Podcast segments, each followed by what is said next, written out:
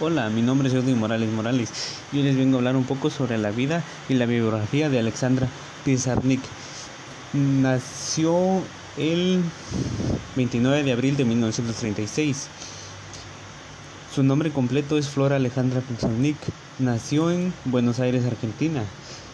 Nació en un seno de una familia inmigrante rusa que perdió su apellido original por Sarnik al instalarse en Argentina después de cursar estudios de filosofía y periodismo que no terminó. Sarnik comenzó su formación artística de la mano del pintor surrealista Vitz Plains entre 1960 y 1964. Vivió en París, donde trabajó para la revista Cuadernos. Realizó traducciones y críticas literarias y prosiguió su formación en la prestigiosa Universidad de la Soborna.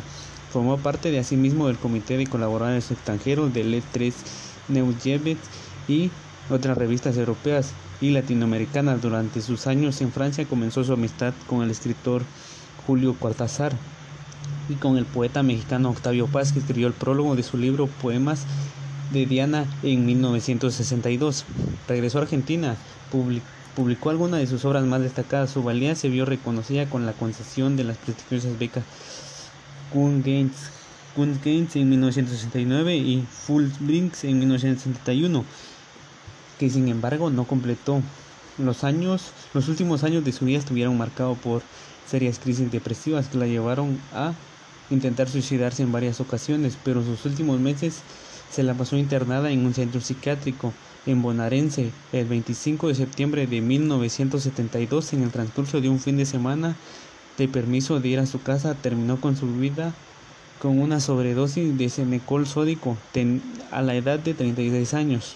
Algunas publicaciones de sus libros en los años 50, pero solo a partir del árbol de Diana, los trabajos y las noches en 1965 y extracción de la piedra de la locura en 1968, encontró Alejandra Pisanik su tomo más personal, tributario al mismo tiempo del automismo surrealista y de la voluntad de exactitud racional.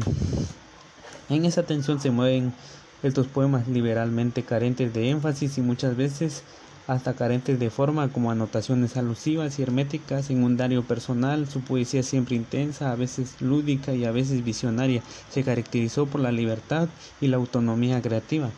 Su obra literaria comprende poemarios, Las tierras más ajenas en 1955, La última inocencia en 1956, Las aventuras perdidas en 1958, El árbol de Diana, los trabajos y las noches, Extracción de la piedra de la locura y El infierno musical en 1971. Después de su muerte se prepararon distintas ediciones de sus obras, entre las más destacadas Textos de sombra y últimos poemas en 1982, que incluye la obra teatral Los poseídos entre lilas y la novela La bucanera de Pernambuco o Gilda la polígrafa. También póstumamente fue reeditado al conjunto de sus textos en el volumen Obras Completas en 1994. Sus cartas quedaron recogidas en correspondencia en 1998.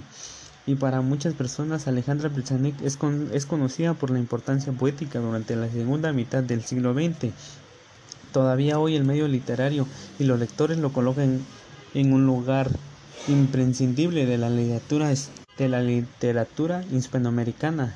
Toda su poesía está escrita por la filosofía, la soledad, la angustia, la duda, la desesperanza, el desgarramiento, la sombra del dolor por existir y una tímida respuesta al ser de la vida, poesía, prosas y diarios de la voz de una poética meta de una poeta metafísica de esta de esta escritora existe una obra por más rara que rompen apariencias es la que yo escogí para hacer este postcard, que es la de la Condesa Sangrienta, que fue escrita en 1971. En realidad no se trata de una obra literaria, al no existir en ella propiamente una estructura discursiva, ya que no es narrativa o poética, sin embargo, es un cuento, sí presenta una manera estilista de composición de tal suerte que la expresión todo sugiere a otra época y un periodo de tiempo anterior.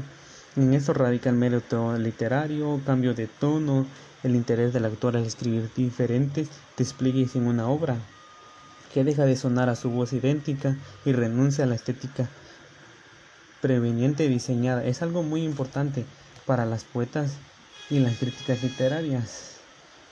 Y Y la obra sí es un poco larga.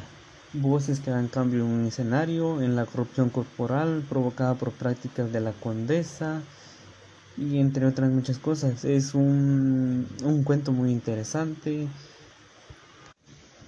Y en este, en este cuento nos da a conocer muchas cosas, es sumamente importante y por no tengo mucho más que decir sobre esto, realmente solo es interesante y pues la lectura es muy bonita y no tengo más que nada más que agregar ni que decir y muchas gracias y éxitos en todo.